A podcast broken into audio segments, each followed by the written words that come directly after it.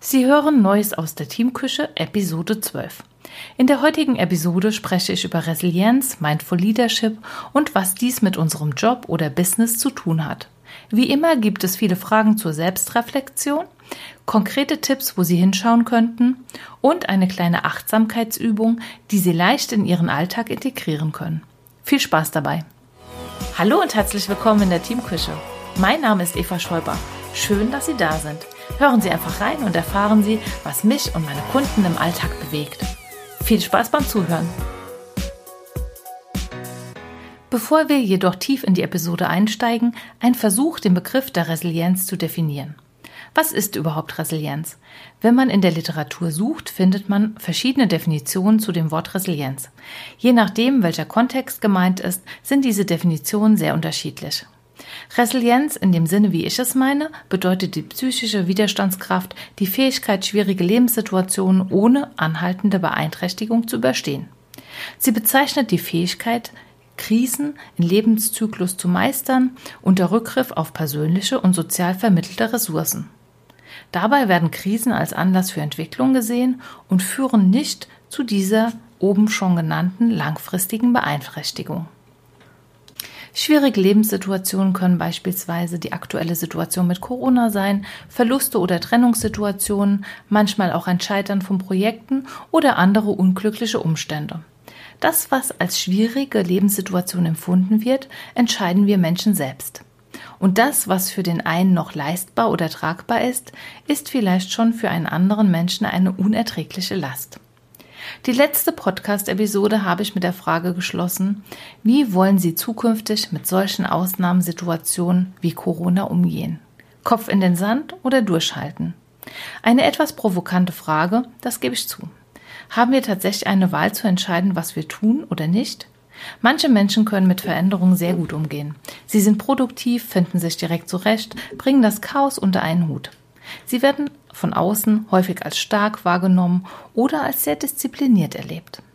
Anderen Menschen hingegen fällt es schwer, in herausfordernden Situationen einen klaren Kopf zu behalten, mit dem Druck umzugehen und Chancen für sich zu erkennen und diese dann auch zu nutzen.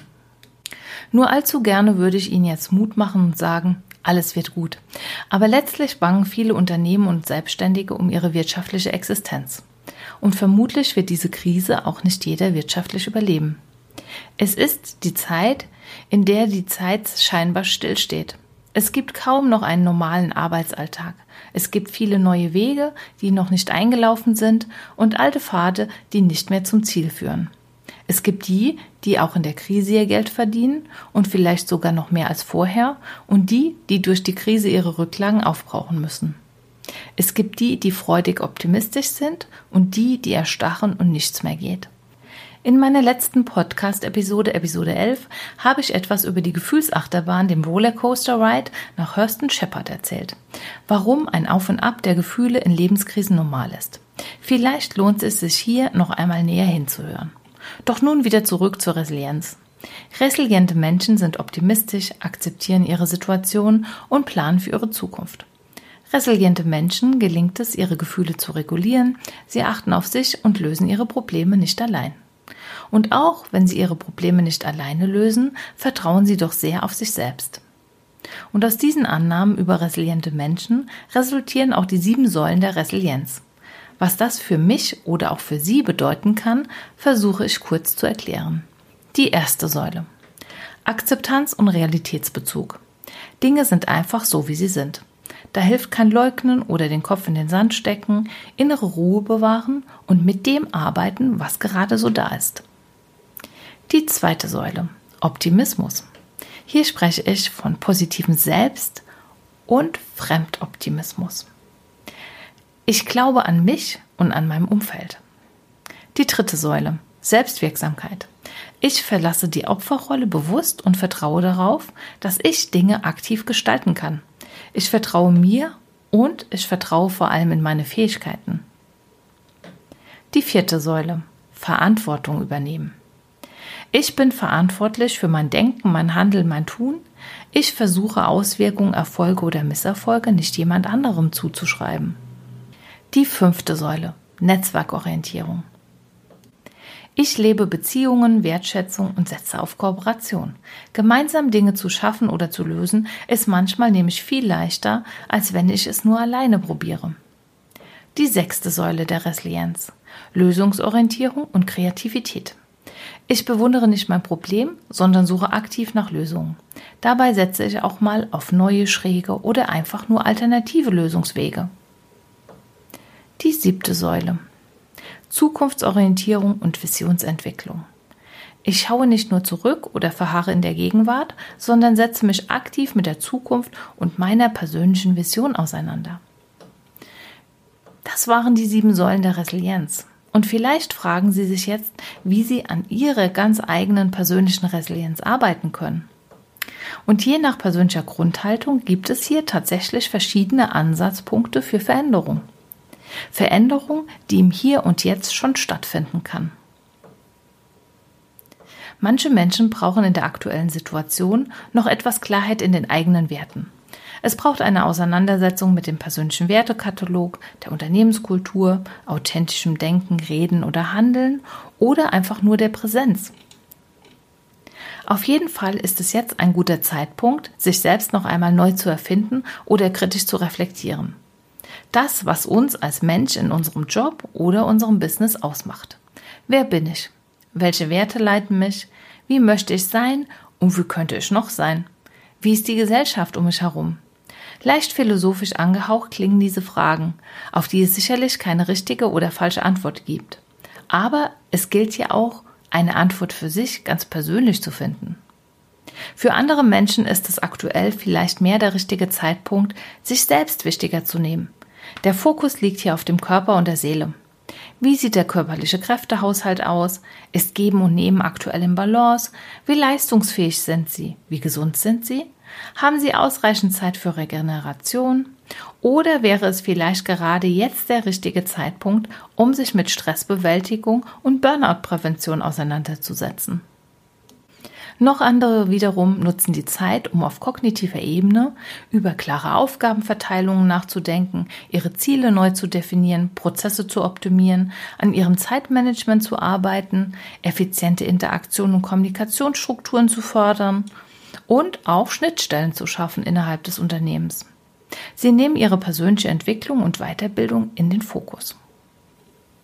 Eine letzte Gruppe, die ich Ihnen gerne vorstellen möchte, sind Menschen, die sich aktuell vermehrt mit den Themen aus dem Bereich soziale Kompetenz äh, auseinandersetzen. Es geht um Respekt und Anerkennung.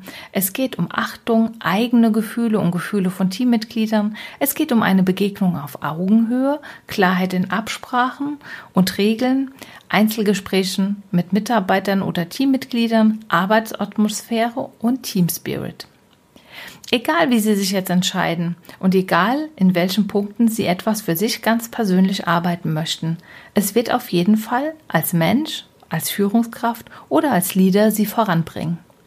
Zum Abschluss der heutigen Folge möchte ich Ihnen gerne noch eine kleine, aber hilfreiche Achtsamkeitsübung mit Ihnen teilen. Sie heißt Wahrnehmen, Benennen und.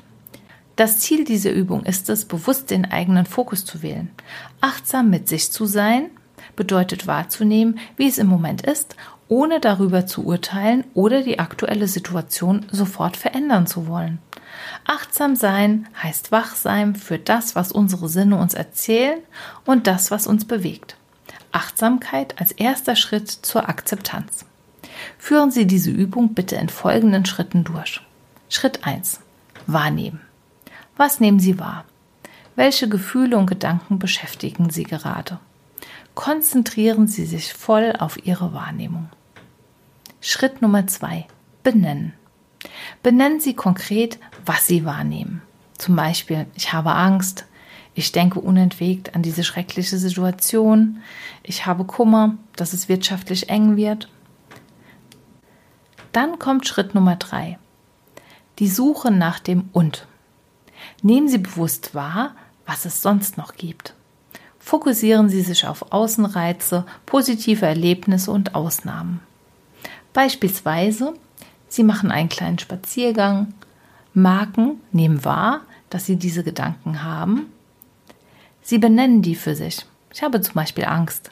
Und dann schauen Sie, was Sie noch wahrnehmen können.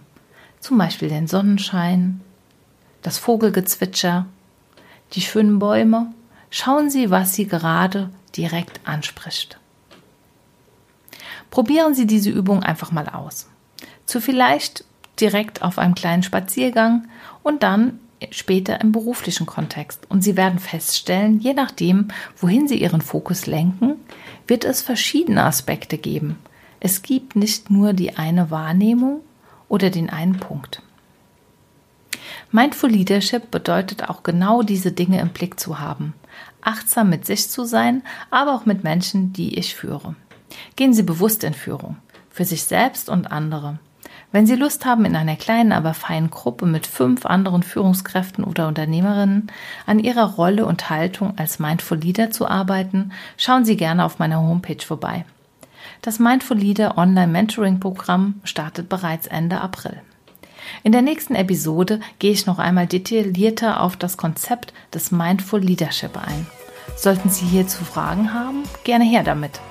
Ich freue mich auf unser nächstes Wiederhören in der Teamküche. Machen Sie es gut und bis bald.